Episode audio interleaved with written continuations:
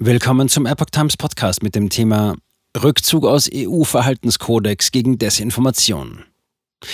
EU spricht Warnung aus, nachdem Elon Musk Twitter aus dem Anti-Desinformationsabkommen herausgezogen hat. Ein Artikel von Jack Phillips vom 30. Mai 2023.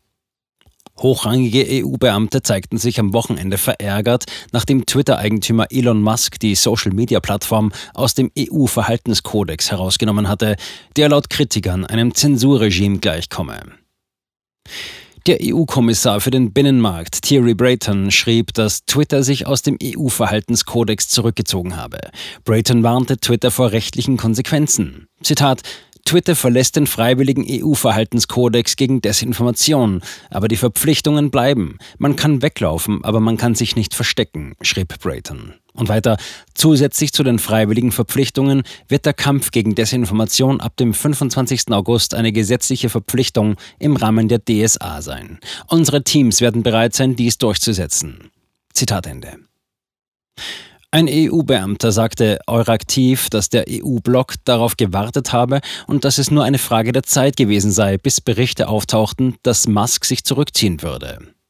Die Richtlinien, die als Digital Services Act DSA bekannt sind, verlangen von den Unternehmen ein Risikomanagement, externe und unabhängige Audits, den Austausch von Daten mit Behörden und Forschern und die Verabschiedung eines Verhaltenskodex bis August.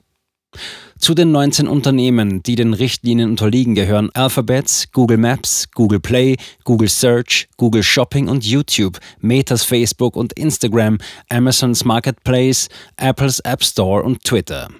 Des Weiteren Microsofts LinkedIn und Bing sowie Booking.com, Pinterest, Snapchat, TikTok, Wikipedia, Zalando und Alibabas AliExpress.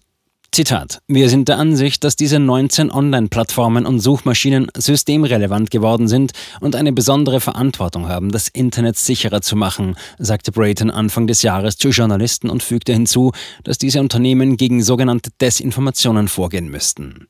Brayton sagte, er prüfe, ob vier oder fünf weitere Unternehmen unter den DSA fallen sollten. Eine Entscheidung werde in den nächsten Wochen erwartet. Brayton kritisierte vor allem das Moderationssystem von Facebook, das eine Rolle bei der Meinungsbildung zu wichtigen Themen spiele. Richtlinien müssen eingehalten werden.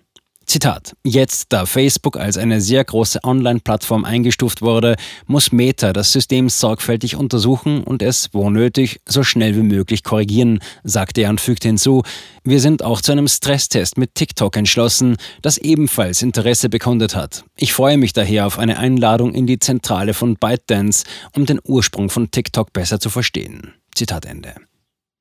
Twitter hatte zuvor einem Stresstest zugestimmt und Brayton sagte, er und sein Team würden Ende Juni dieses Jahres zum Hauptsitz des Unternehmens in San Francisco reisen, um die freiwillige Übung durchzuführen. Brayton machte keine näheren Angaben zum Inhalt des Tests.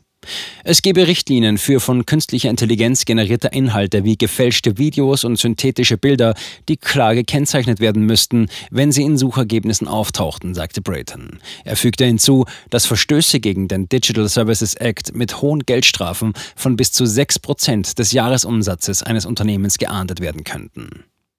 Die Plattformen werden ihre Systeme komplett umgestalten müssen, um ein hohes Maß an Datenschutz und Sicherheit für Kinder zu gewährleisten, einschließlich der Überprüfung des Alters der Nutzer, so Brayton.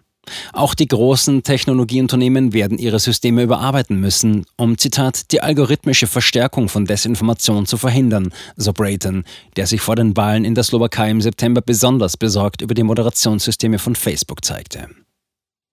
Der Mutterkonzern von Facebook hat seine Unterstützung für das neue EU-Gesetz über digitale Dienste erklärt. Zitat: Wir unternehmen wichtige Schritte, um die Verbreitung schädlicher Inhalte auf Facebook und Instagram in der EU zu bekämpfen, sagte Meta vor einigen Wochen. Und weiter: Während wir dies das ganze Jahr über tun, erkennen wir, dass es während Wahlen und Krisenzeiten wie dem anhaltenden Krieg in der Ukraine besonders wichtig ist.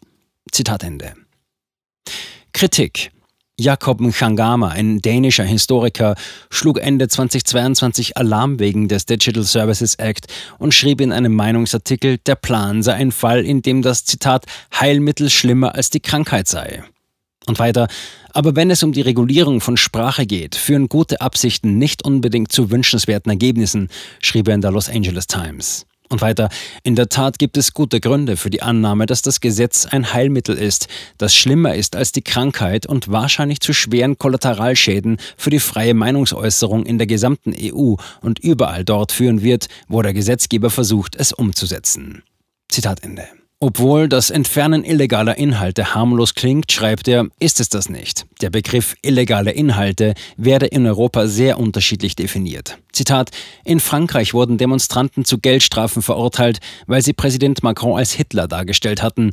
Illegale Hassreden können auch beleidigenden Humor umfassen, während Österreich und Finnland Blasphemie unter Strafe stellen. Zitat Ende. Eine E-Mail von The Epoch Times an Twitter mit der Bitte um eine Stellungnahme wurde automatisch mit Kack-Emoji beantwortet. Musk hatte Anfang des Jahres angekündigt, dass das Emoji automatisch verschickt werde, wenn Journalisten um einen Kommentar bitten würden.